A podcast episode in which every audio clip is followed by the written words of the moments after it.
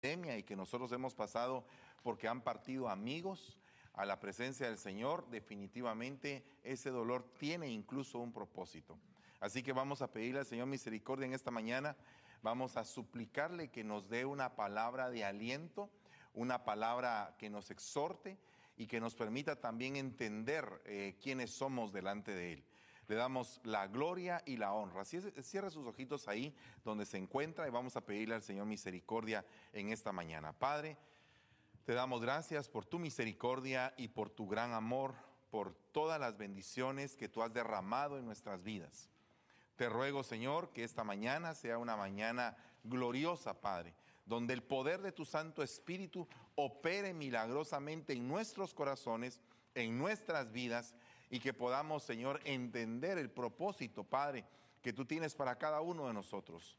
Te ruego, Señor, que tu presencia nos invista y nos active todo tipo de don, virtud, que nos entregues en nuestras manos la cosecha, Padre, de la siembra, Padre, que tú ya has limpiado y que has trabajado, Padre, y que has permitido que nosotros entremos en esa labor juntamente contigo.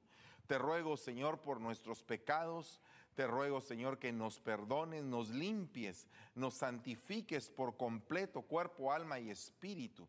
Y permite, Padre, que alcancemos la plenitud como la novia, como los amigos tuyos, Señor, que entregamos a esa iglesia pura, sin mancha y sin arruga, en el nombre de Jesús. Te damos gracias y te bendecimos en todo tiempo, Señor. Amén y amén. Gloria a Dios, hermanos. Bueno, en esta mañana yo quisiera primeramente platicarle acerca de algunos acontecimientos que creo que usted está mm, eh, sumamente enterados, de que eh, pues han partido dentro de todo este tiempo personajes no solamente que eh, personas comunes y corrientes, sino que también personajes muy famosos. Y la gente cuando un personaje famoso muere o parte, definitivamente se hace una, una situación descontrolada, incluso en algunos países, dependiendo de la magnitud, de la importancia del personaje a nivel del mundo. Y entonces ahí es donde uno se da cuenta de que la gente sigue sigue, por ejemplo, deportistas, sigue estrellas de cine, sigue eh, incluso patrones de conducta de acuerdo a algún tipo de filosofía, sigue religiones, o sea, la gente regularmente sigue. Ahora, el problema es qué es lo que sigue, porque cuando nosotros estamos acá ya como hijos de Dios, debemos de ser primariamente seguidores de Cristo. Debemos de saber cómo es que le vamos a seguir. Por eso es que el tema del día de hoy se llama seguidores. Seguidores. ¿Es usted un seguidor? Pero la realidad es que el mundo en este tiempo tiene una corriente, una corriente y dice, ancho es el camino que va a la perdición y muchos son los que van ahí. Y angosto es el camino que va a la salvación. O sea que son caminos en vías contrarias. Son caminos que uno va hacia un lado y otro va hacia otro lado. Desde luego que si tú te conviertes en un seguidor de Cristo, definitivamente vas a ir en contra de la corriente. Una de las señales más importantes de saber que somos seguidores de Cristo es que vamos en contra de la corriente de este mundo. Y la realidad es que para que nosotros entremos en ese sentir, no estamos hablando de la práctica de una religión, estamos hablando de una actitud de vida de saber realmente si nos queremos desprender de esta tierra, si realmente queremos entender que tenemos una patria celestial, si realmente creemos de que el reino de los cielos se ha acercado, si lo creemos, nuestra manera de vivir tiene que cambiar. No podemos estar en el estatus que tenemos, sino que tenemos que elevarnos a un estatus distinto. Si nosotros realmente somos seguidores, tenemos que saber qué es lo que seguimos. Y si nosotros seguimos a Cristo, verdaderamente tenemos que tener un principio. Y este principio es lo que yo le llamo el, principio de negación, porque está descrito en la palabra de Dios en el libro de Mateo 16, 24. Dice entonces Jesús dijo a sus seguidores, a sus discípulos, si alguno quiere venir en pos de mí, niéguese a sí mismo, tome su cruz y sígame. Si usted se da cuenta, hay tres pasos. Primero es el principio de negación. Segundo es el principio de sufrimiento. Tercero es el principio de seguimiento. Fíjese, tres cosas importantes. Ahora, nosotros tenemos que pedirle al Señor misericordia porque definitivamente nosotros estamos en un momento muy delicado, muy delicado. Eh, un, un, movimiento verdaderamente complicado en este tiempo. Y es el que la gente empieza a desviarse fácilmente del camino de Dios, a seguir a otros dioses. Dioses con D pequeña, Dioses que de alguna manera se presentan delante de ellos con fama, con virtudes. Dioses que son con D pequeña porque son seres humanos débiles. Seres humanos llenos de defectos, iguales que nosotros. Pero que la gente se fanatiza. Y entonces es bien tremendo porque la gente muchas veces nos critica a nosotros de que somos fanáticos de Cristo. Pero la realidad es que nosotros somos, fanáticos, somos fans, porque la palabra fans viene de la palabra fanático. Entonces somos fanáticos de Cristo, pero es de un ser que dio su vida por nosotros. Es de un ser que su sangre preciosa nos limpia de todo pecado. Es un ser que nos enseñó a tener un modelo de vida que va básicamente en conexión al Padre. Es un ser que quiere que seamos obedientes, que busquemos lo bueno. Es un ser que quiere que cambie nuestra conversación, nuestra manera de pensar, nuestra manera de sentir, nuestra manera de vivir, nuestra manera de caminar en la tierra. Es un ser que quiere lo bueno. Y entonces, ¿cómo es posible que la gente muchas veces sigue a modelos que lo que les están enseñando es a seguir lo malo? Nosotros somos fanáticos de alguien que nos enseña a seguir lo bueno y que está Él peleando contra nuestra vieja naturaleza, porque todos tenemos una naturaleza pecaminosa. Eso es lo que dice la Biblia, por cuanto todos pecaron y están destituidos de la gloria de Dios. La palabra de Dios enfatiza de que no hay ni uno solo, ni uno solo. El único que fue sin pecado fue el Señor Jesucristo, pero de ahí ni uno solo, por cuanto todos pecaron y están destituidos de la gloria de Dios. Entonces ahora a través del Señor Jesucristo, vamos a volver a la comunión con el Padre. Pero tenemos que negarnos. Tenemos que aprender a negarnos. ¿Y a qué, no, qué es la palabra negación? Es abstinencia, es abstenerse de hacer algo. Y hay muchas cosas que nosotros hacemos y que el Espíritu Santo nos dice, eso que estás haciendo, eso no le agrada a Dios.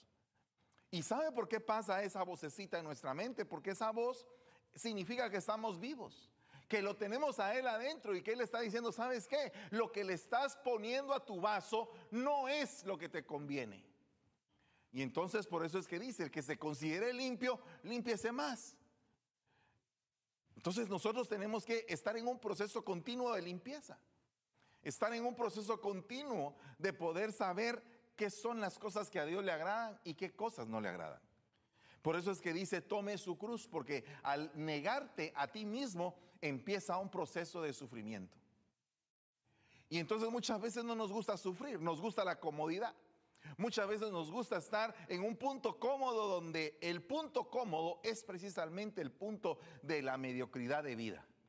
Donde no somos ni fríos ni calientes, es un punto intermedio. Y óigame, ¿cuántas personas en este tiempo viven un punto intermedio? Donde ni están fríos ni están calientes donde no están totalmente metidos con el Señor, pero tampoco están fuera. Y entonces ahora ha llegado un tiempo en el cual tenemos que definir nuestro camino. Debemos de saber cuáles son los pasos que vamos a tomar. Y cada día poder renovar nuestro entendimiento para saber cómo poder escoger lo bueno. El rey Salomón dijo, Señor, yo quiero que me des un corazón entendido, que me des un entendimiento para yo poder gobernar a este pueblo tuyo. Al, Señor le agradó la petición que hizo Salomón. Y le dijo, ¿sabes qué? Te voy a dar eso y además lo que no me pediste. Ahora, el punto es bien tremendo. Dios quiere bendecirte y te quiere bendecir al doble. Pero todo está que tú des un primer paso. Y el paso es negarte. Negarte a las cosas que tú sabes que estás haciendo que no están bien.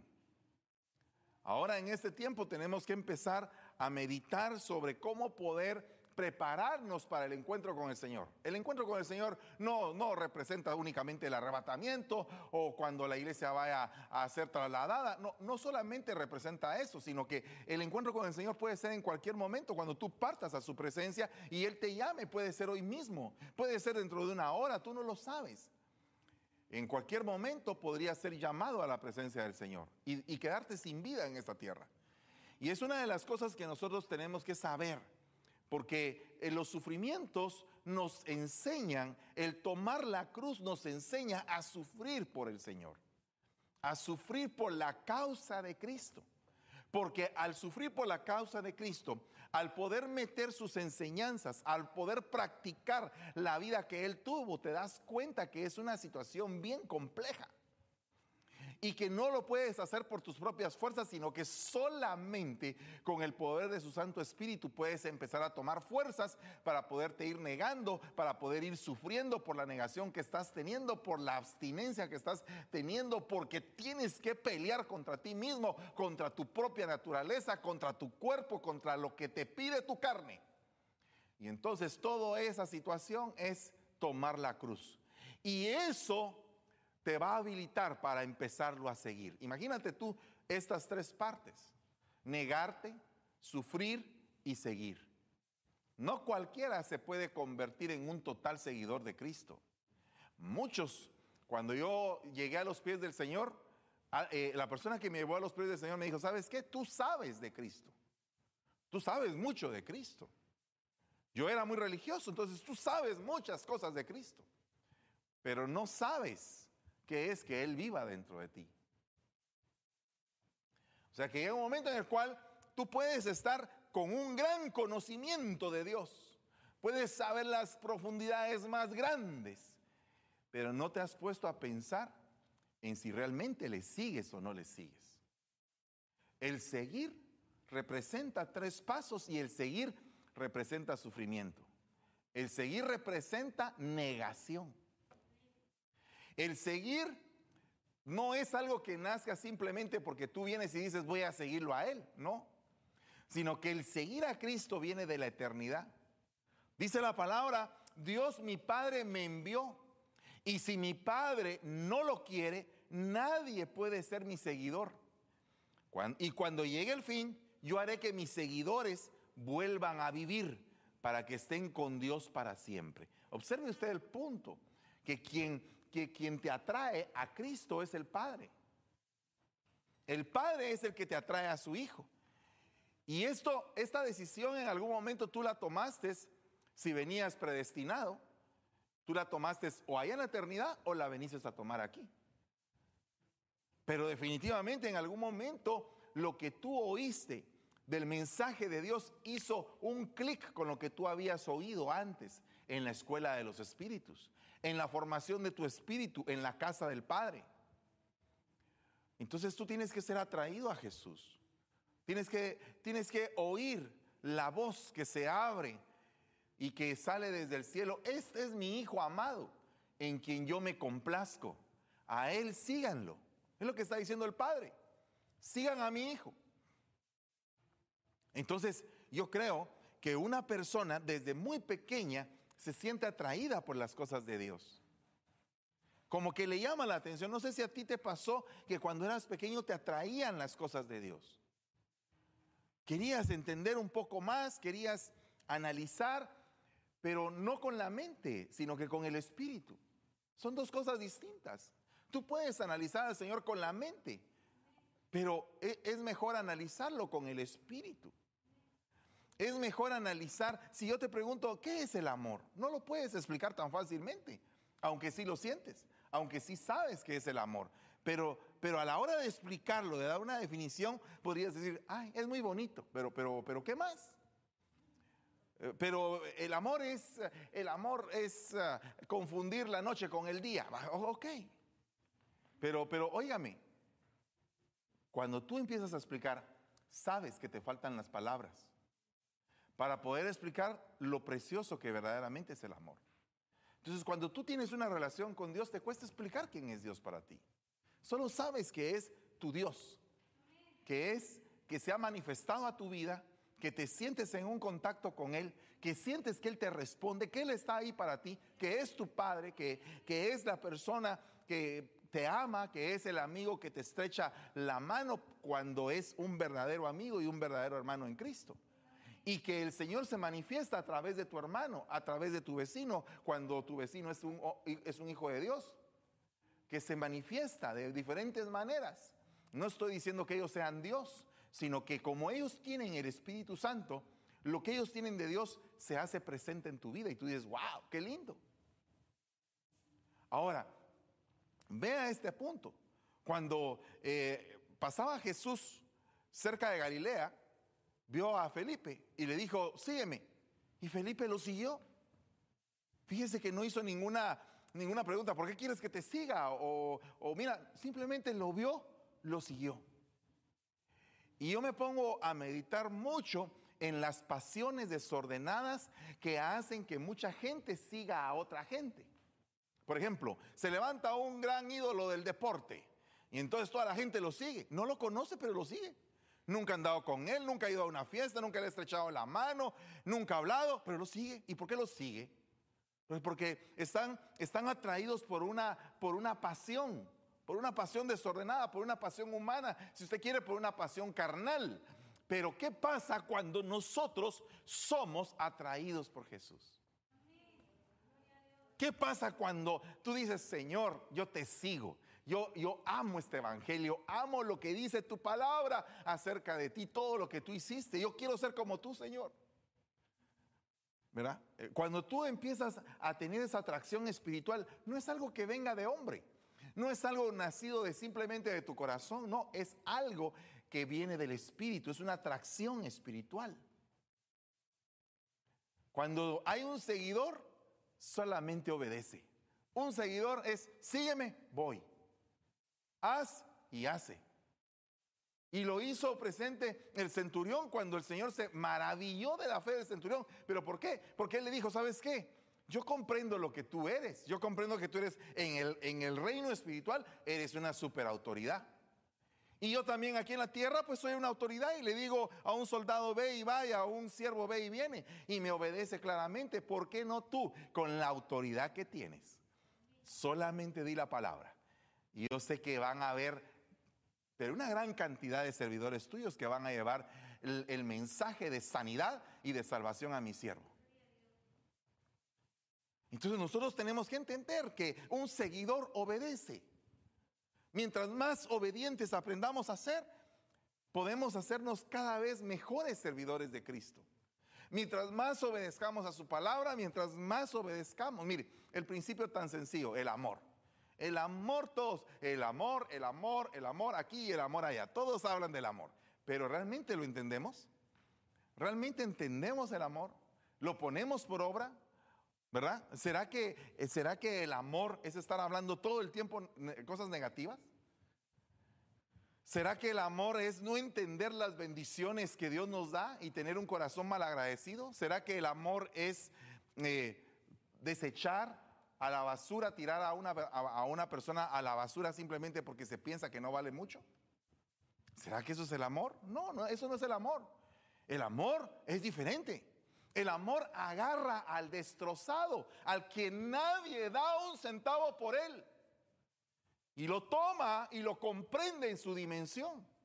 Imagínate el pensamiento fariseo, imagínate el pensamiento de Jesús.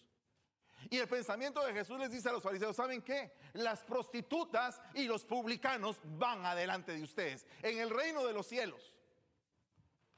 Y los fariseos se, sorprendían, se, espantaban de lo que estaba diciendo el Señor. Era una conmoción cerebral la que tenían, porque era algo terrible para ellos pensar que podía haber una oportunidad de salvación para una prostituta, para un publicano, para un hombre pecador. Los, los tenían como, como desechados de la santidad que ellos tenían. Y la realidad es que nosotros tenemos que entender que el Señor ama al pobre, al menesteroso, lo saca lo saca del muladar y al que está en el foso de la desesperación lo saca de ahí, lo levanta. Así es el Señor, los convierte en sus seguidores. ¿A poco se recuerdan ustedes cuando vinieron a Cristo? Yo me recuerdo cuando vine a Cristo. Yo me recuerdo cómo era mi vida cuando vino a Cristo. Y sé que el Señor ha cambiado mi vida. El Señor me ha dado diferentes eh, evoluciones espirituales. Y eh, hermano, ya usted topó. No, qué esperanzas. Creo que no sé si vaya a la mitad del camino. Creo que tal vez voy mucho antes de la mitad del camino, pero estoy esforzándome, como dijo Pablo, no pretendo haberlo alcanzado ya, pero me estoy esforzando por alcanzarlo. Quiero salvar, salvarme, pero no por mí mismo, sino que por la sangre de Cristo. Vea usted este punto. Cuando saca todas las suyas, va delante de ellas y las ovejas lo siguen porque conocen su voz. Interesante conocer la voz del que te guía. O sea, cuando tú te sientes confiado porque alguien te está guiando a un puerto seguro, tú lo sigues. Hace un momento, en la mañana, estaba viendo un video de unos gansos, de una, de una muchacha que iba tocando con una lira y un hombre que iba atrás de los gansos con un tambor. Iban ahí y los gansitos iban en medio siguiéndolos a los dos, en una fila sumamente bien ordenada. Los, los gansitos, alguien podría decir, es que como les dan de comer, así hacen. Pues Definitivamente. ¿Y qué hace Dios con nosotros? ¿Acaso no nos da el alimento diario? ¿Acaso no nos da la palabra que da vida? Pero el problema es que muchas veces nos confiamos y pensamos que todo esto es una religión, una estructura, una, un cuadro donde no se puede salir, no se puede pensar. Queremos meter el pensamiento de Dios en el cuadro nuestro. Ese es el problema que, los fariseos tenían. Querían meter al Dios grande y poderoso, al dueño de los universos, en, en la cabecita de ellos. Entonces la mentalidad religiosa solamente te lleva a eso. Pero la mentalidad expansiva, espiritual, te lleva a entender muchas cosas. Ahora, fíjate que es bien tremendo porque para seguir tenemos que seguir la voz. La voz de Él. ¿Y en dónde habla esa voz? ¿Acaso no te habla esa voz en tu corazón? ¿Acaso no tienes tú momentos donde platicas con Él y donde Él te responde? Y no dice la palabra, clama a mí y yo te responderé. Y no te dice la palabra, vengan y razonemos. Si tus pecados son rojos, yo los haré limpios y blancos, como la blanca nieve. Entonces Dios quiere razonar, quiere dialogar contigo. Tiene tiempo para atenderte. Tal vez la gente no tiene tiempo para atenderte. Pero pero Dios siempre tiene tiempo para atenderte. A veces tú estás esperando que el camino te lo dicte la gente cuando en el camino se te dirá, es la lección. Y si es en el camino se te dirá, es porque Dios va a hablar a tu vida. No necesitas realmente de que en algún momento venga una persona y te tenga que dar un catálogo de instrucciones para saber vivir la vida. Es el Espíritu Santo, el que puso la ley en tu corazón y es el que te dice lo que es bueno y lo que es malo. Y tú te apartas de lo malo y quieres hacer lo bueno. Y cuando cometes algún error, le pides perdón al Señor y dices, Señor, yo no quiero hacer esto, no quiero ser esclavo de esto, quiero romper con esto. Y estás en un pleno pleito hasta que viene el Señor y te da un arma profética como un hacha y rompes la ligadura. Y rompes la cadena y pudres el yugo en el nombre de Jesús y vas a la batalla y levantas la espada de Jehová. Pero tienes que entender ese punto, que Dios es el que da las instrucciones. Y dice la palabra que para ser seguidor, y los dos discípulos le oyeron hablar y siguieron a Jesús. Jesús se volvió y viendo que le seguían les dijo, ¿qué buscáis? Y ellos le dijeron, rabí, que traducido quiere decir maestro, ¿dónde te hospedas? Queremos aprender, estamos en busca de la palabra que da vida. Un seguidor de Cristo busca la palabra, no busca un evento o un show, no busca un lugar donde se sienta entretenido, busca la palabra. Un discípulo de Cristo busca al verbo, a la palabra hecha carne. ¿Y cómo puedo ver la palabra hecha carne si no es en mis semejantes? El efecto que ha hecho en ellos oír la palabra de Dios. Cuando tú ves a un hombre, a una mujer que han sido guiados por la palabra de Dios, tú les ves cambios. Si aquí no estamos en la reunión de los perfectos, aquí estamos en la reunión de aquellos que eran ciegos y que ahora han tenido la oportunidad de ver. Aquí estamos en la reunión de los cojos que ahora pueden caminar. estamos en la reunión de los mudos que ahora podemos hablar. de los sordos que ahora podemos oír y que estamos aprendiendo a ejercitar nuestros sentidos espirituales para esta nueva dimensión, porque todavía nuestros sentidos están carnales. Pero en la medida que vamos avanzando, se van transformando nuestros oídos en lo espiritual. Tenemos que aprender a que muchas veces los problemas son precisamente para que tú crezcas.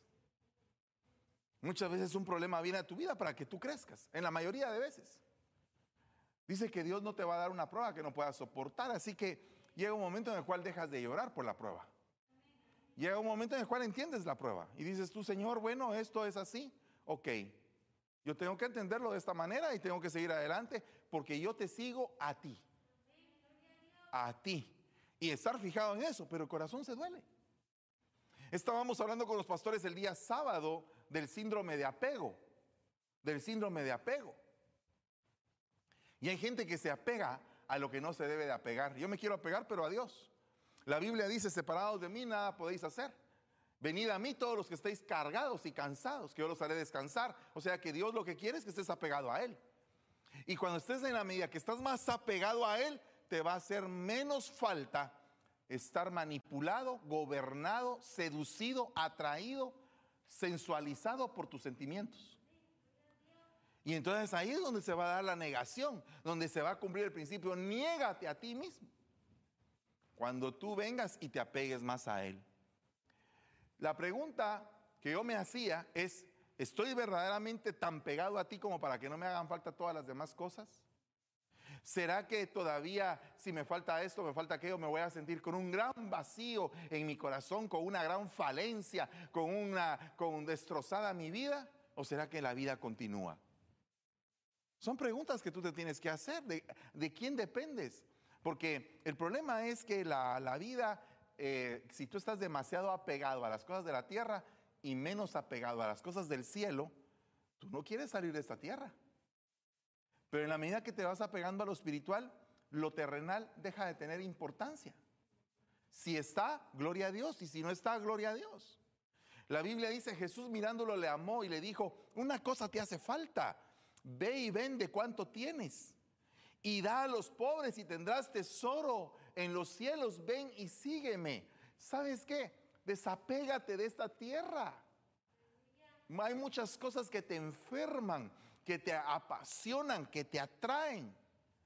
Pero cuando esas cosas dejan de tener valor porque Dios tiene valor, no te estoy diciendo como, como en algún momento se pensaba antes, ¿verdad? Juegas fútbol, eres un profesional del fútbol. Gloria a Dios, pero ahí en el fútbol da testimonio de Cristo. No es que sueltes la pelota, es que des testimonio de quién eres tú, un seguidor de Cristo en lo que haces. El punto es que si tú te apegas demasiado y haces del fútbol tu Dios, entonces te apegaste a la tierra y dejaste por un lado el reino de los cielos. Si tú empezaste a pensar egoístamente y pensaste solamente en ti y no te volcaste a tu semejante, significa que no tenías un amor verdadero de parte de Dios.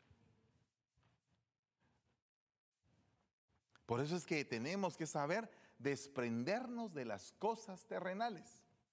Desprendernos. No darle tanta importancia, claro. No te estoy diciendo que dejes de trabajar, no te estoy diciendo que dejes de ser diligente, ni que tampoco compres una casa, que compres un carro, que te superes. No te estoy diciendo eso. Tú tienes que superarte. Comprar la casa si puedes, tener un buen carro si quieres, terminar, terminar tu carrera en la universidad. Gloria a Dios por todo eso. Pero sabes una cosa, no es eso el principio que te va a llevar a la vida eterna. Eso te va a asegurar una vida temporal muy buena, pero no te va a dar la vida eterna. La vida eterna solamente puede venir del Señor Jesucristo, que es la puerta para llegar a alcanzar ese tipo de vida. Entonces, muchas personas nos apegamos a cosas que no debemos.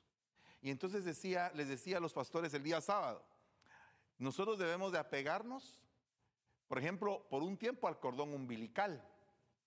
Porque si no nos apegamos al cordón umbilical, simplemente no tenemos ningún tipo de formación en el vientre de nuestra madre. O sea que el, cordón umbilical es el conducto que va a servir para que todas las vitaminas, nutrientes, aire y todo lo que necesita el niño lo pueda tener. Es un cordón. Y eso representa como que el ministerio del maestro, cuando tú llegas recién convertido a la iglesia Y entonces cuando llegas recién convertido a la iglesia, viene el ministerio del maestro y te empieza a formar en un vientre llamado iglesia. Y te empieza a enseñar la escritura y tú no sabes absolutamente nada. Pero llega un momento en el cual tú tienes que hacer algo porque ya sabes. Ya sabes, ya sabes la palabra.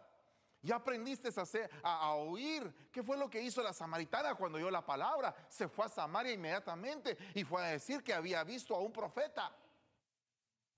¿Qué fue lo que empezó a, decir eh, Lázaro, Bartimeo, la mujer del flujo de sangre? Eh, ¿Qué era lo que pasaba? Porque es que la fama del Señor Jesús se extendía por toda la tierra. ¿Por qué?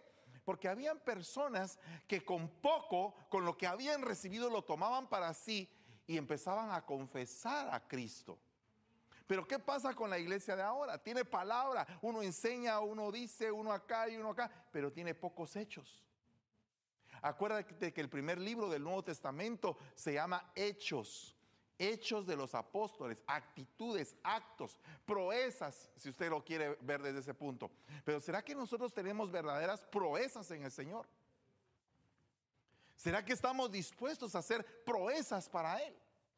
Que tengamos en nosotros la confianza de decir, hicimos esto. Gloria a Dios, para la gloria y honra de tu nombre, papito, hicimos esto. ¿Verdad? Hacer proezas, evangelizar. Pero ¿cómo podemos hacer esas proezas si no sabemos? Si, no hemos aprendido, tenemos que aprender en un vientre, tenemos que agarrarnos del cordón umbilical que es el maestro. Pero llega un momento en el cual se da a luz lo que el maestro enseñó. Entonces se corta el cordón y pasa el niño a los pechos. Y ese es otro tipo de nutrición y ese es el pastor amamantando, enseñando con la leche espiritual no adulterada y es otro tipo de formación, por eso es que David dice, yo encontré mi seguridad, mi confianza en los pechos de mi madre y fui sacado, fui destetado de los pechos de mi madre. O sea que llega un momento en el cual la obra del pastor como que tiene un, un término, no total, pero sí un término donde el niño ya recibió la porción adecuada y entonces es empezado a ser llevado de la mano porque entonces ya el niño ya va caminando, ya, ya está destetado, ya va caminando, aprendiendo a caminar en la vida. Ese es el ministerio evangelístico que te enseña a caminar en la vida, a caminar en medio de pecadores, en medio del mundo. Y te va tomando de la mano y te recuerda el camino y te dice no te separes nunca del camino. Y luego viene el Señor y te traslada a otra dimensión y ya no solamente te tiene de la mano, ahora quiere que estés el Señor en su corazón. Así como estaba Juan recostado en su corazón. Dice la palabra que el corazón está sumamente ligado al ministerio profético, porque cuando Saúl se presentó ante Samuel, el Señor le cambió el corazón y Saúl fue transformado en otro hombre. Entonces necesitamos una activación profética para que nuestro corazón sea llevado a una dimensión distinta de fe. Y después dice, agárrense de la cabeza agárrense de la cabeza. O sea, es la mente, la mente de Cristo. Que en nuestros corazones, en nuestras vidas, habite la mente de Cristo. Esos son cinco parámetros impresionantes. Pero ¿cómo vamos a alcanzar esos parámetros si todavía estamos pegados a las cosas terrenales? Yo me pongo a, meditar en muchas cosas de gente que ha alcanzado el éxito y gloria a Dios, pueden ganar todo el mundo, pero pueden perder su alma. Pueden perder su alma y es lo más valioso al final. Ahora, vea este punto. Después de esto Jesús salió y se fijó en un recaudador de impuestos llamado Leví, sentado en la oficina de los tributos y le dijo, sígueme, sígueme. Llega un momento en el cual el Señor te pide tu trabajo. ¿A ah, cómo así? ¿Será que voy a llegar a ese momento? No sé si vas a tener el llamado o no, pero si vas a tener un llamado de parte de Dios, Él te va a pedir tu trabajo. Pero no, no, no va a llamar a malos trabajadores, va a llamar a buenos trabajadores, va a llamar a, a trabajadores eficientes. Entonces el Señor como que llega un momento en que te empieza a pedir cosas, dame tu trabajo, dame a tus hijos, dame a tu esposa, dame tu casa, dame esto, de lo que te di, regrésamelo. Y tú le das, y tú le das, y tú te desprendes, y el Señor te bendice más. te desprendes y el Señor te bendice más. Y te lleva a conocer dimensiones que tú ni, ni pensaste que existían. ¿Y cómo fue que, eh, que pasó eso? Porque aprendí a ser un seguidor. ¿Qué es un seguidor? Si tú tienes, imagínate que tú tienes la facilidad de que en el área donde tú te estás especializando en la vida, te encuentras con un súper, hiper, mega entrenador. Un entrenador en lo, que, en lo que tú haces, en lo que tú te desarrollas. Supongamos que tú tocas piano y de repente te encuentras con que hay un, perdóneme que mencione tal vez algún nombre, pero eh, digamos un, un Raúl Di Blasio que te quiere enseñar y te dice, ¿sabes qué? Fíjate que yo quisiera, tengo un tiempo libre y quisiera enseñarte unas clases de piano. Y entonces tú dices, pero ¿y de dónde apareció esto? Es un súper entrenador. Es un tipo eh, súper famoso y que, y que me podría enseñar técnicas que yo no sé. Pero ¿qué pasa cuando es el Señor Jesucristo? Y te dice, quiero que vengas a trabajar a mi viña. No quiero que ya trabajes ahí, quiero que trabajes en mi viña. Entonces tú le dices, ah, Señor, eh, fíjate que yo ahorita no tengo como que mucho tiempo. Fíjate que como que no mucho quiero. No sé si sea esto que tú me estás hablando o saber si es solamente mi imaginación. ¿Verdad?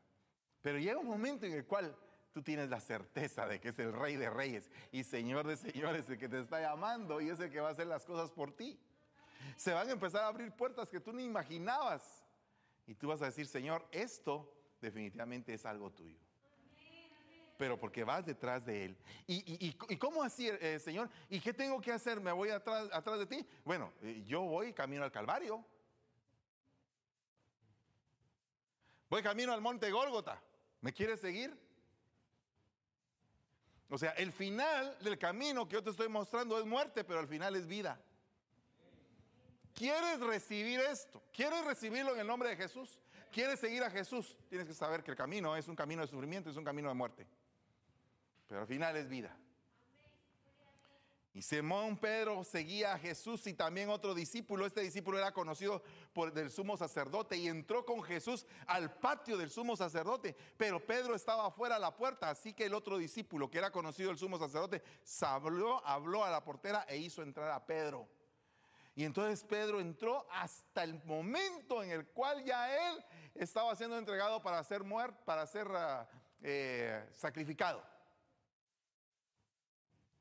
Y ahí estaba Pedro hasta, el última, hasta la última consecuencia, pero no tenía el poder.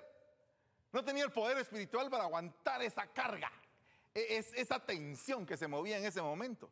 No tenía el poder espiritual, pero dice la palabra que nosotros vamos a ser investidos de poderes espirituales para aguantar en el momento de la prueba. Vamos a ser investidos de un poder espiritual. Y yo creo firmemente que el Señor cuando venga la prueba, antes de que venga la prueba, nos va a investir de un poder espiritual sobrenatural, extraño a nosotros, pero muy conocido por Él y que nos va a investir y nos va a activar a una, a una dimensión que nosotros mismos no entendemos. Nos va a llenar tenemos que creer que el Señor nos va a llenar. Firmemente, sin dudarlo. Yo creo en ese poder. Creo que el Señor en momentos críticos en mi vida, cuando las cosas siento yo que aquí no voy a salir, viene un poder espiritual y te permite correr la mía extra. Te permite tener la doble unción para poder alcanzar lo que esperas. Así que en esta mañana, si tú estás pasando por una prueba, recibe ahora la doble porción en tu vida, recíbela y dile, Señor, yo recibo esa doble porción para pasar esta prueba y salir adelante hacia el otro nivel. Porque no te vas a quedar ahí donde estás, dice el Señor. No te vas a quedar ahí donde estás. Hay una promesa que vas a ir de gloria en gloria. Entonces tienes que estar hasta lo último hasta lo último, hasta cuando tú veas, Señor, pero si siento como que en ti no hay mucha esperanza. ¿Cómo así? Sí, porque te están ahí que te van a azotar. Aquí te estoy viendo yo. Y, la otra, tú andabas con él, ¿verdad? Tú eres, tú eres de esos. Estás igual. Mira, te vamos a poner como él. Hasta lo último. El seguidor es hasta lo último. ¿Quieres ser un seguidor de Cristo? Hasta lo último. Pero hasta lo último está la resurrección. Hasta lo último está la vida eterna. Hasta lo último. Y dice la Biblia, y le seguía una gran multitud del pueblo y de mujeres que lloraban y se lamentaban por él. Todo el pueblo lo seguía, pero no estaban con él. Porque ese mismo pueblo que lo seguía es el mismo pueblo que hace un momento decían crucifíquenlo, crucifíquenlo. Y se dejaban guiar y manipular por lo que decían los religiosos. Pero había mujeres piadosas. Y había mujeres que estaban compungidas en su corazón. Y él les dijo, no estén llorando por mí. Lloren por ustedes. Porque aquí se cumple cabal lo que dice la escritura donde yo seco al árbol verde y le doy vida al árbol seco. Es el momento donde el árbol verde que es Cristo Jesús lo seca el Padre para que nosotros a través de la savia que sale del Hijo, o sea, su sangre preciosa, nosotros tengamos vida y tengamos vida en abundancia. Ese es el camino de Dios. El camino de Dios. El camino de Dios es de lágrimas. Es de lágrimas. Se sufre. A veces a uno lo abandonan. Es el, camino de Dios. ¿Tú quieres hacer el camino de Dios? Debes de saber de que te van a trabajar principalmente tus sentimientos. Y principalmente si tus sentimientos son tu debilidad, ahí te van a trabajar. Ahí van a hacer los martillazos y te van a dar a martillazo limpio y vas a pensar que las personas que te amaban o que en algún momento decían que te amaban, no te aman. Yo contigo voy hasta la muerte y casi que lo cumple, hermano casi que lo cumple. Pero le faltó, le faltó la garra al final. Como que a veces nos falta la garra del final. Ya estamos, ya estamos a, un metro de alcanzar y, nos hacemos para atrás. Y retrocedemos otra vez y a llorar amargamente. Señor, te volví a fallar, te volví a hacer eso. Señor, por favor, perdóname. Y el Señor te dice, cuando seas confirmado, las cosas van a cambiar en tu vida. Y lo mismo le sucedió también a Jacobo y a Juan, hijos de Zebedeo, que eran socios de Simón. Y Jesús dijo a Simón, no temas, desde ahora serás pescador de hombres. Entonces te voy a hablar un momentito de un seguidor llamado Simón. La primera promesa que le hicieron a Simón fue, ya no vas a pescar peces, ahora vas a pescar hombres. Ese fue el principio de la palabra que Jesús le dio a Simón. Después le cambió el nombre. Ya no serás llamado Simón, sino que ahora serás llamado Cefas. Ya no serás llamado un desierto, porque la palabra Simón significa desierto. Ahora serás llamado piedra. Piedra, fuerte, poderoso, no fácilmente quebrantable. Pero ¿cómo así, Señor? No soy fácilmente quebrantable. Sí, no eres fácilmente quebrantable. Tienes una cabeza bien dura. Te cuesta ceder a veces. Pero sabes una cosa, ya va a llegar el momento en que yo voy a hacer que esa piedra se vuelva con un corazón de carne, pero que siempre siga con sus virtudes de piedra. Pero ahora entendiendo el propósito espiritual. Y después de traer, la, y después de traer las barcas a tierra, dejándolo todo, lo siguieron. Maravillosa esa transformación. Esto dijo, dando a entender la clase de muerte con que Pedro glorificaría a Dios. Y habiendo dicho esto, le dijo, sígueme, sígueme. La palabra clave en esta mañana es sígueme, sígueme. Sígueme lo que está diciendo el Señor, sígueme. Anoche estaba oyendo en mi devocional, estaba pidiéndole al Señor guianza. Y él decía, sígueme. Sígueme, Fernando, sígueme. Los que me sigan a mí van a seguirte a ti. ¿Verdad? Sígueme. Esa es la palabra para ti hoy. Síguelo. Aprende a seguirlo.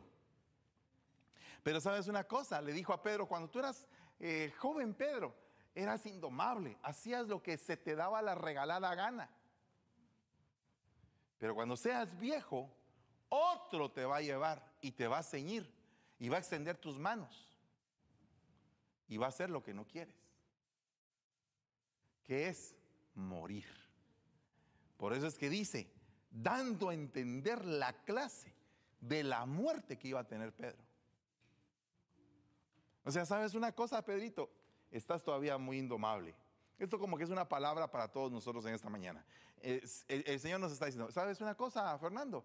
Eres todavía muy indomable, pero, pero cuando seas más viejo, otro te va a agarrar, te va a ceñir y vas a hacer la voluntad de lo que yo quiero que hagas. Vas a hacer mi voluntad. Wow. Eso significa sujeción. Un, un, buen discípulo es sujeto. un mal discípulo es mero insujeto. Nos cuesta, nos cuesta sujetarnos, ¿no le parece a usted? A veces los hijos no se sujetan a los padres, la mujer no se sujeta al esposo, el marido no se sujeta a Cristo. Solo Cristo sí se sujeta bien al Padre. ¿Verdad? Pero mire, la insujeción es algo delicado. Bueno, de ahí dice Juan 22, 21, 22, dice, y Jesús le dijo, si yo quiero que Él se quede hasta que yo venga, ¿a ti qué? Tú sígueme. Un seguidor de Cristo es a lo suyo, a lo, de Él, la relación de Él con el Señor, no es la relación del vecino. ¿Por qué Señor a Él le das y a mí no me das? ¿Por qué aquel tiene y yo no tengo? ¿Por qué aquel no sé qué y a, a mí no? No, lo tuyo es lo tuyo. Lo tuyo es grande. Hey, lo tuyo es grande. El problema es que no lo has visto, hombre. Por favor, lo tuyo, lo que tú tienes. Tu vida, tu corazón, tu garra, tu valentía, tu entrega, tu seguimiento, tu devoción es tuya no es el del vecino, el vecino es otra cosa, tú, tú y yo. Es lo importante, tú y yo. Un verdadero seguidor ve al, ve al que está siguiendo, no ve al vecino cómo sigue al otro. Por eso es que siempre he dicho yo, busca ser original. Busca ser tú, tú y el Señor, y que te sigan por lo que tú tienes, con tus errores, con tus metidas de pata. El Señor, el Señor con tus metidas de pata, con tus errores, Él te ama y te las corrige y te las quita y te limpia, pero es tú y yo. Oye, no es tú, yo y él, no, no, no. Es tú y yo. No estés viendo al semejante en sus bendiciones, porque él tiene un trato con su Señor diferente del tuyo. Tú quédate con lo que tú tienes y dale gracias a Dios por lo que tú tienes. Dice acá, cierto joven le seguía vestido solo con una sábana sobre su cuerpo desnudo. Lo prendieron, pero él dejando la sábana escapó desnudo.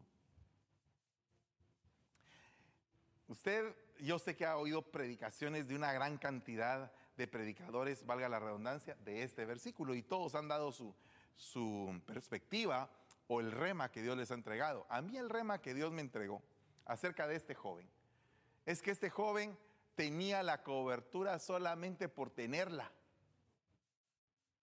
Pero realmente él estaba desnudo. Porque el Señor nos manda a tener una ropa interior, a tener una ropa exterior y a tener una cubierta. O sea, en este tiempo de invierno se ve muy bien. Uno tiene ropa interior, tiene ropa exterior y aparte de eso se pone un abrigo. ¿Verdad? O sea que tiene tres coberturas, si usted se da cuenta, en este tiempo de invierno. Ahora, este solamente tenía la sábana. Entonces yo, yo me pongo a pensar que este solamente tenía el nombre. ¿A dónde vas? Ah, yo estoy bajo cobertura de tal apóstol. Ah, pues, sí, gloria a Dios. Pero adentro, ¿cómo estás? Desnudo. Solamente tenía el nombre. Hay gente que solamente vive del nombre, de las apariencias. Oh, yo estoy cubierto, yo estoy cubierto. Así, pero cubierto pero no obedece. Cubierto pero no sigue. Cubierto pero no se niega. Cubierto pero no sufre. Cubierto pero no aguanta. Cubierto. Ay, entonces ¿cómo está? No, eh, no está cubierto. Es solo de nombre. En el momento de la batalla le van a quitar la, lo que dice que es la cobertura y se va a quedar desnudo.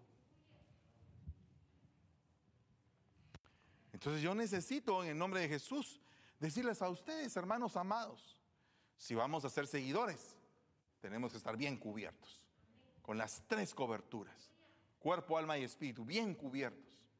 ¿Para qué? Para que estemos protegidos. Oiga, ¿se recuerda de quién estábamos hablando? Ah? De don Peter, Pedrito. Voy a terminar ya con esto. Pero Peter se había acostumbrado a ser un seguidor. ¿Verdad? Todos dicen amén a eso era un seguidor. Qué lindo ser un seguidor. Pero entonces ahora viene y resulta que este seguidor es, lo meten en la cárcel. Y entonces, me imagino que ya en la cárcel estaba con amenazas de que lo iban a matar. ¿Verdad? Te van a matar, Pedro. Te van a matar. Pero ya no era aquel hombre miedoso. Donde aquella mujer lo había intimidado, donde aquel hombre lo había intimidado cuando cayó, cantó el gallo. No, no, ya no era ese hombre. Este hombre que está en la cárcel era, un seguidor con el poder del Espíritu Santo. No era cualquier seguidor, era un seguidor con el poder del Espíritu Santo. En esta mañana lo que tenemos que clamar es porque el Señor nos envista del poder del Espíritu Santo. Y entonces, oiga bien el punto, estaba ahí. Y entonces le dijeron, te vas a morir, te van a matar. Mañana te van a ahorcar de plano, te van a guillotinar o lo que sea. Siempre la gente metiendo miedo. Y entonces estaba él meditando sobre lo que le estaban diciendo que se iba a morir. Y en eso se recordó de aquella palabra que le dijo el Señor. Cuando seas viejo, Pedro, otro te ceñirá e irás a donde no quieres ir. Y él se vio. Se vio si no tenía manchas de la vejez en las manos. Se tocó la cara, no tenía arrugas todavía. El pelo lo tenía bastante negro todavía.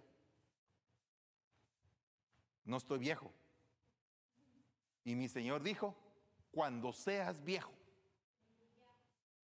Y no estoy viejo. Y el Señor dijo, cuando seas viejo. Entonces significa que mañana no me voy a morir. Ni la próxima semana. Voy a dormir. Se acostó y se cuajó tan fuerte que un ángel lo tuvo que despertar estaba descansando también el hombre, estaba pero fuera de todo afán, fuera de toda ansiedad, fuera de toda preocupación. Estaba en medio de la prueba, pero tenía la confianza y la certeza que había una palabra de bendición para su vida. Cuando nosotros estemos en medio de la prueba, sepamos una cosa, que siempre hay una palabra que nos dieron. Hey, nos dieron una palabra. Y esa palabra se ha venido cumpliendo. En mi vida se ha venido cumpliendo como que fuera un reloj. En tu vida se ha cumplido como que es un reloj. Entonces, hey, aunque estés en la prueba, no se ha terminado todavía. Amén. No se ha terminado. Estás en la prueba, vas a salir de la prueba. Tranquilo, duérmete. El ángel te va a despertar. Pero cuando te despierte el ángel van a pasar cinco cosas. Fíjate que cinco cosas pasaron. Le pusieron primero que todo, eh, dice ahí, el ángel lo tocó y le dijo a Pedro en el costado. Lo despertó diciendo, levántate pronto. Las cadenas se le cayeron de sus manos, ponte las sandalias, envuélvete y sígueme, le dijo. Ahí no está puesto todo el versículo. Ah, qué raro. Lo despertó y le dijo, levántate, levántate. Uno. Las cadenas cayeron de sus manos. Dos. Le pusieron las sandalias. Tres. Se envolvió en el manto. Cuatro. Y lo siguió. Cinco. Cinco ministerios. Pero ¿cómo fue que Pedro empezó a seguir al ángel? Porque habían habido cuatro administraciones anteriores. Entonces, yo te quiero decir en esta mañana, no le estés poniendo impedimentos al Señor. No estés limitando y diciendo, no, que el Señor chiquito, que el Señor no responde, que el Señor aquí, nada. Dios es Dios, contigo o sin ti sigue siendo Dios. Dios es Dios porque Él te ama. Dios es Dios porque Él quiere que tú seas mejor cada día. Y tal vez no te has dado cuenta, pero todo lo que tienes es de Dios. Todo lo que tienes, en lo absoluto hasta el momento en que estás respirando. Estaba, para terminar, traigan la Santa Cena, pero estaba oyendo, gracias hijo, por favor, eh, estaba oyendo algo muy importante. Gracias. De una persona que tenía un tanque de oxígeno. Y también tenía un, un eh, aparato que estaba auxiliando, no solamente a los pulmones, sino que también al corazón. Y entonces se acerca a un predicador y le dice, le empieza a hablar a, la persona que está malva. Entonces le dice, ¿sabes una cosa? Soy millonario, le dice. Tengo mucho dinero, pero no puedo comprarme un par de pulmones. Tengo mucho dinero, pero no puedo comprarme un corazón. Y me he dado cuenta que todo lo que hice no es nada en comparación con lo que necesito. Y lo que necesito, el único que lo podría dar, es Dios. Entonces, valoremos lo que tenemos. Solamente el hecho de estar sanos es una gran bendición. y los que están enfermos, hermanos, ellos no tienen a Dios. Y los que se están casi que muriendo, hermanos, no tienen a Dios. Claro que lo tienen. Yo no sé, no todos, pero algunos de ellos sí lo tienen. Y se están muriendo. ¿Y cómo es posible? Pues llegó el día. Llegó el día de la enfermedad con la cual tenía que morir. Llegó el día en que la enfermedad había sido puesta para que la gloria de Dios se manifestara. Entonces, hermanos amados, nuestra vida está en las manos de Dios. Puede decir usted un fuerte amén. Gloria a Dios. Vamos a orar. Le vamos a dar gracias al Señor por nuestra vida. Quiero darle gracias al Señor por mi vida.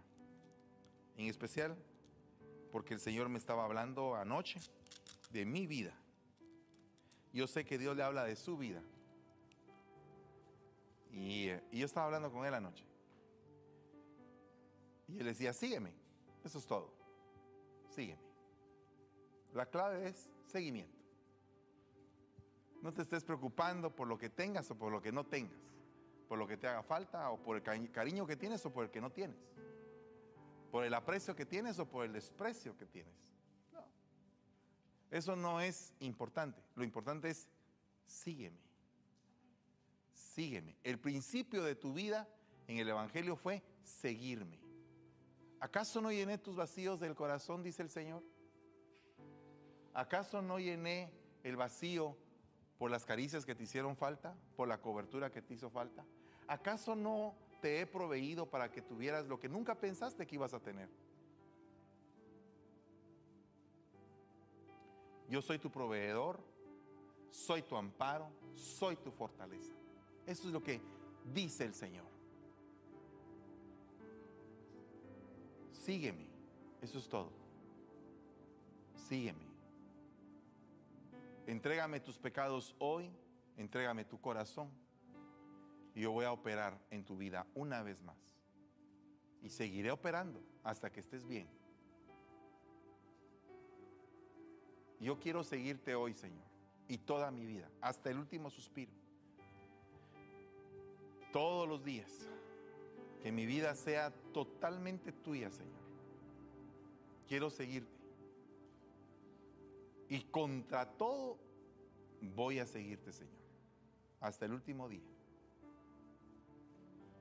Y estaré morando contigo en la patria celestial, porque creo firmemente, no tengo ni una sola duda, de que tú tienes un lugar para mí. Y para todo este pueblo, Señor.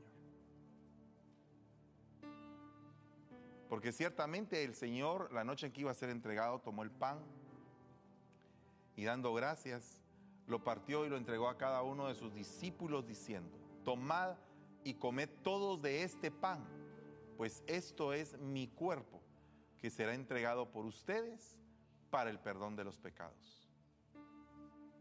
Gracias te damos y te bendecimos en todo tiempo, Señor. Y de nuevo te suplicamos que nos perdones por nuestros pecados.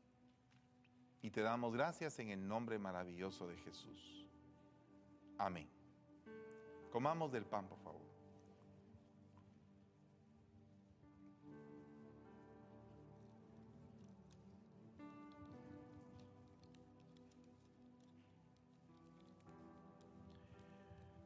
Esto es mi sangre, dice el Señor, sangre del nuevo pacto que hago con ustedes para el perdón de los pecados. Hagan esto en memoria mía, dice el Señor. Bendito eres tú, Señor, por el fruto de la vid en tu nombre lo tomamos, Señor, y te suplicamos que en nosotros este vino sea tu sangre preciosa limpiándonos de todo pecado. En el nombre de Jesús. Tomemos del vino, hermanos.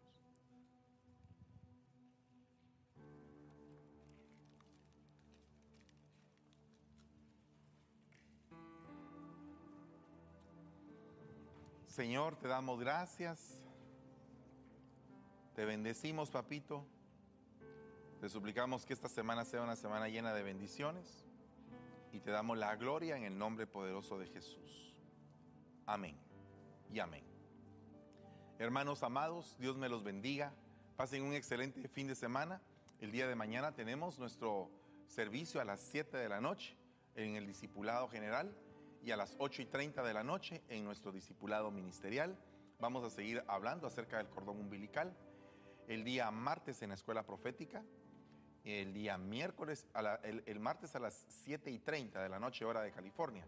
El miércoles, jueves y viernes a las 7 y 30 de la noche. Miércoles nuestro devocional matrimonial, noches matrimoniales. Jueves nuestro devocional con Pastora Debbie. Y el día viernes nuestro devocional que es en la aljaba del salmista, que estamos teniendo nuestras noches de alabanza. El día sábado a las 5 de la tarde tendremos siempre jóvenes y el día domingo dos servicios, 9 de la mañana y 11 y 30 de la mañana. Espero en Dios que usted se conecte y que esté juntamente con nosotros. Que Dios le bendiga y bendiciones también para su casa, en el nombre de Jesús. Amén.